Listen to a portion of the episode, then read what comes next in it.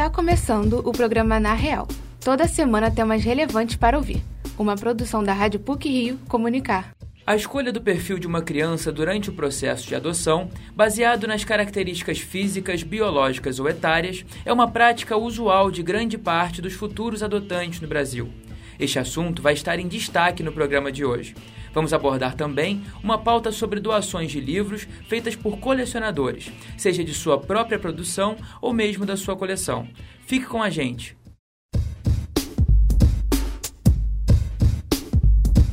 Algumas exigências de quem pretende adotar uma criança no Brasil acabam frustrando o processo e fazem com que milhares de crianças em abrigos nunca sejam adotadas. Vamos entender esse assunto na reportagem de Laura Tura. A adoção é um processo afetivo legal onde uma criança passa a ser filho de um novo responsável. É o meio em que o adotado é inserido em um ambiente familiar de forma definitiva, com aquisição de vínculo jurídico. Porém, no Brasil, existem exigências quanto aos perfis das crianças. Segundo uma pesquisa publicada pelo jornal Estado de São Paulo, ter mais de 5 anos de idade, ter irmãos ou algum tipo de deficiência torna a adoção muito difícil. Apenas 1% dos pais aceitam crianças acima dos 10 anos as preferências por meninas também é maior. As chances de um menino de 14 anos, por exemplo, de ser adotado em até 12 meses é de uma em mil. Em relação à raça, as crianças brancas são aceitas por 92% dos pretendentes. Já a aceitação por crianças pardas é de 83% e de negras é de apenas 56%. Crianças com irmãos são aceitas em 37% dos casos e de deficiências cognitivas de apenas 3%.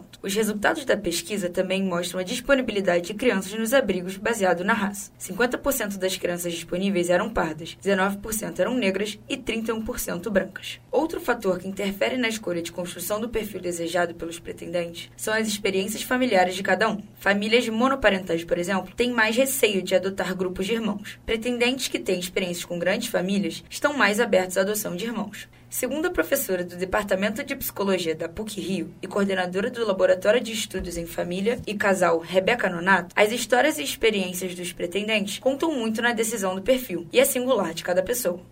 Esse perfil também depende da história de vida desses pretendentes. Pessoas, por exemplo, que tiveram experiências ruins por serem mulheres, podem querer adotar meninos porque ser mulher sofre no mundo. Algumas pessoas colocam no perfil crianças negras, mas tem muito medo da família ter alguma atitude de preconceito. Tem uma série de preocupações que interferem nessa decisão do perfil o que a gente também observa é um momento difícil para eles, essa tomada de decisão, de muito conflito. Claro que a gente precisa sempre relativizar Hoje, a ligação entre crianças e pretendentes é feita manualmente através de juízes das varas de infância, com o objetivo de achar uma criança com os critérios estabelecidos pelo pretendente. Cada juiz utiliza as próprias ferramentas para delinear essa escolha, que pode demorar anos. Para advogado especialista em criança e adolescente na área protetiva e presidente da Comissão Nacional de Adoção do Instituto Brasileiro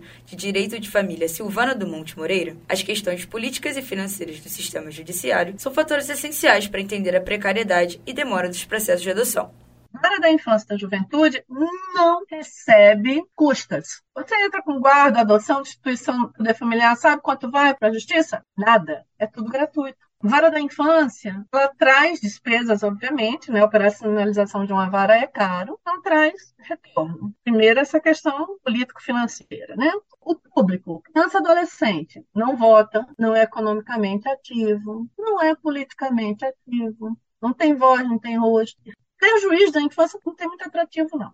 Estudos brasileiros e internacionais mostram que a permanência das crianças em abrigos pode atrasar o desenvolvimento. Por isso, uma nova ferramenta chamada MET promete ser o futuro na escolha de pretendentes e crianças. Será criado um banco de dados para analisar todas as crianças do Brasil em situação de adoção. As buscas prioritárias serão para crianças com perfil menos requisitado. Caso deseje adotar uma criança, o processo é totalmente gratuito e deve ser iniciado na vara de infância mais próxima. Laura Tura, para o Na Real.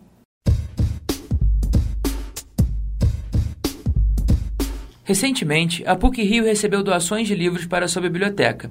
Isso trouxe à tona a discussão sobre a importância dessas doações e a forma como elas são feitas. A reportagem é de José Esteves. Este ano, duas doações grandes de livros foram feitas para a PUC Rio. a coleção do filósofo Leandro Conder e do professor de comunicação social Miguel Pereira, que agora integram a biblioteca da universidade, podem ser estudados por pesquisadores e estudantes em suas produções acadêmicas. Essas grandes doações mostram a importância das bibliotecas para a preservação da memória. De acordo com a diretora da Divisão de Bibliotecas e Documentação da PUC-Rio, Ana Ribeiro, esses acervos precisam ser entregues às bibliotecas para permitir pesquisas e estudos sobre materiais que podem ser de difícil acesso. A importância de um acervo que é particular, que é cuidado, escolhido e depois ele fica à disposição é um, legado para pesquisa, para memória e é o local ideal para que isso aconteça, porque se o acervo fica na biblioteca particular aos cuidados de familiares, não está disponível para o público. A biblioteca é isso, ao mesmo tempo que preserva, dissemina. As bibliotecas dependem de investimento constante para sua conservação e para o aumento do acervo. A falta de incentivo na área de cultura acarretou no fechamento de quase 800 bibliotecas de 2015 a 2020, a maioria delas no estado de São Paulo e Minas Gerais. Existem três formas de ampliação de acervos das bibliotecas: a compra, quando ela adquire uma cópia do mercado, a permutação, quando uma biblioteca troca parte do seu conteúdo com outra, e a doação, quando uma pessoa entrega livros para a coleção. Instituições de ensino, em especial as privadas, buscam manter as coleções de seus professores para conservar o conhecimento específico nas próprias instituições. Essas formas de aumento de acervo não se aplicam à Biblioteca Nacional. Localizada no centro da cidade do Rio de Janeiro, a Biblioteca Nacional é obrigada por lei a ter um exemplar de tudo que é publicado no país. Essas publicações compõem o acervo legal da Biblioteca Nacional, que serve para guardar o registro bibliográfico. A conservação de coleções pessoais não existe apenas para salvar o conteúdo do material. As anotações e as escolhas dos livros que estão em sua coleção são importantes para entender o colecionador em questão. De acordo com a professora aposentada de biblioteconomia e ex-diretora do Departamento de Livros Raros da Biblioteca Nacional, Ana Virginia Pinheiro, ter as coleções nos permitem um acesso privilegiado ao pensador. Elas são o genoma intelectual daquele pensador, através de sua biblioteca, dos seus livros anotados, dos livros selecionados. Nós temos uma ideia de como pensou aquela pessoa, de como ela desenvolveu desenvolver seus pontos de vista e suas ideias. Estudar numa biblioteca que pertencia a um desses grandes professores permite ao pesquisador, ao estudante universitário, ao mestrando ou doutorando, recuperar a história do pensamento desses intelectuais, através das suas bibliotecas, das anotações que ele fez às margens das publicações. Né? A crítica mais comum à conservação de bibliotecas físicas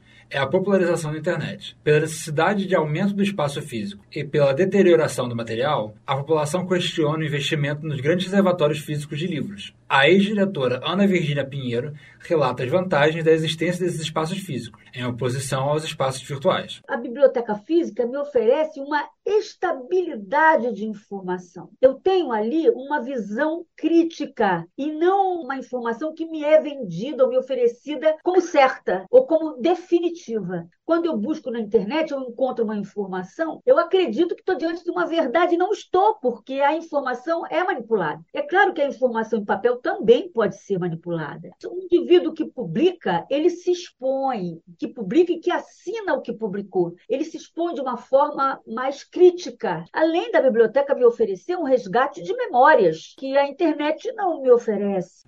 As coleções do filósofo Leandro Conder e do professor Miguel Pereira já podem ser acessadas na biblioteca da PUC-Rio, que é de livre acesso. Somados, as coleções contam com mais de 10 mil publicações, entre livros, teses e filmes. José Esteves, para o Na Real. E para finalizar o Na Real de hoje, algumas pílulas sobre o que foi ou será notícia nas mídias. Pílulas da semana. A cidade do Rio de Janeiro vai iniciar neste sábado, dia 19, a campanha antirrábica de 2023. Podem ser vacinados cães e gatos saudáveis a partir dos três meses de vida, que não tenham recebido o imunizante este ano. Organizada pelo Instituto Municipal de Vigilância Sanitária, Vigilância de Zoonoses e de Inspeção Agropecuária e Visa Rio, a vacinação é gratuita e será dividida em cinco datas: 19 de agosto, 16 de setembro, 7 e 21 de outubro e 11 de novembro. Para consultar os pontos de vacinação, basta acessar www.vigilanciasanitaria.prefeitura.rio. Começou no dia 17 de agosto a 13ª edição do Rio Gastronomia, um festival que reúne alimentação, música e entretenimento. O evento deste ano promove encontros e aulas com chefes renomados da gastronomia. Na programação também foram incluídos alguns produtores do estado do Rio de Janeiro. Os shows serão de Tony Garrido, Samba de Santa Clara e outros artistas. O festival acontece até o dia 20 de agosto no Jockey Clube Brasileiro, Praça Santos Dumont, número 31, Gávea. Os ingressos estão a partir de 30 reais, e os horários devem ser consultados. A classificação é livre. Menores só entram acompanhados e crianças até 10 anos não pagam entrada. Martinho da Vila apresenta o concerto Negra Ópera.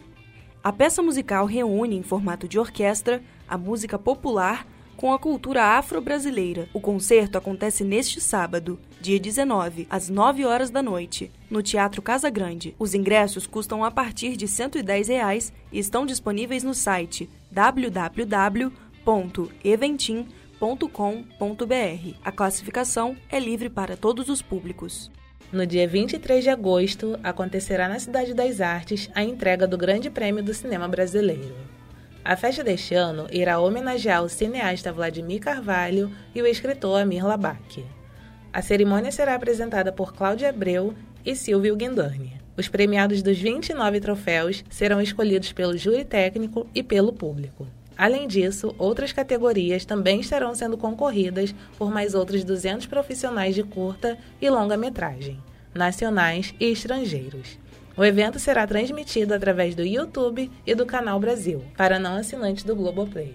O cantor e compositor Alceu Valença e a Orquestra de Ouro Preto, junto com o maestro Rodrigo Tófolo, se apresentam neste sábado, 19 de agosto, no Vivo Rio, no Aterro do Flamengo. O show é a segunda edição da turnê Valencianas e retoma a parceria firmada em 2010, que na época foi uma comemoração aos 40 anos de carreira de Alceu Valença. Os ingressos variam de 80 a 320 reais e podem ser comprados através da plataforma de ingressos Simpla.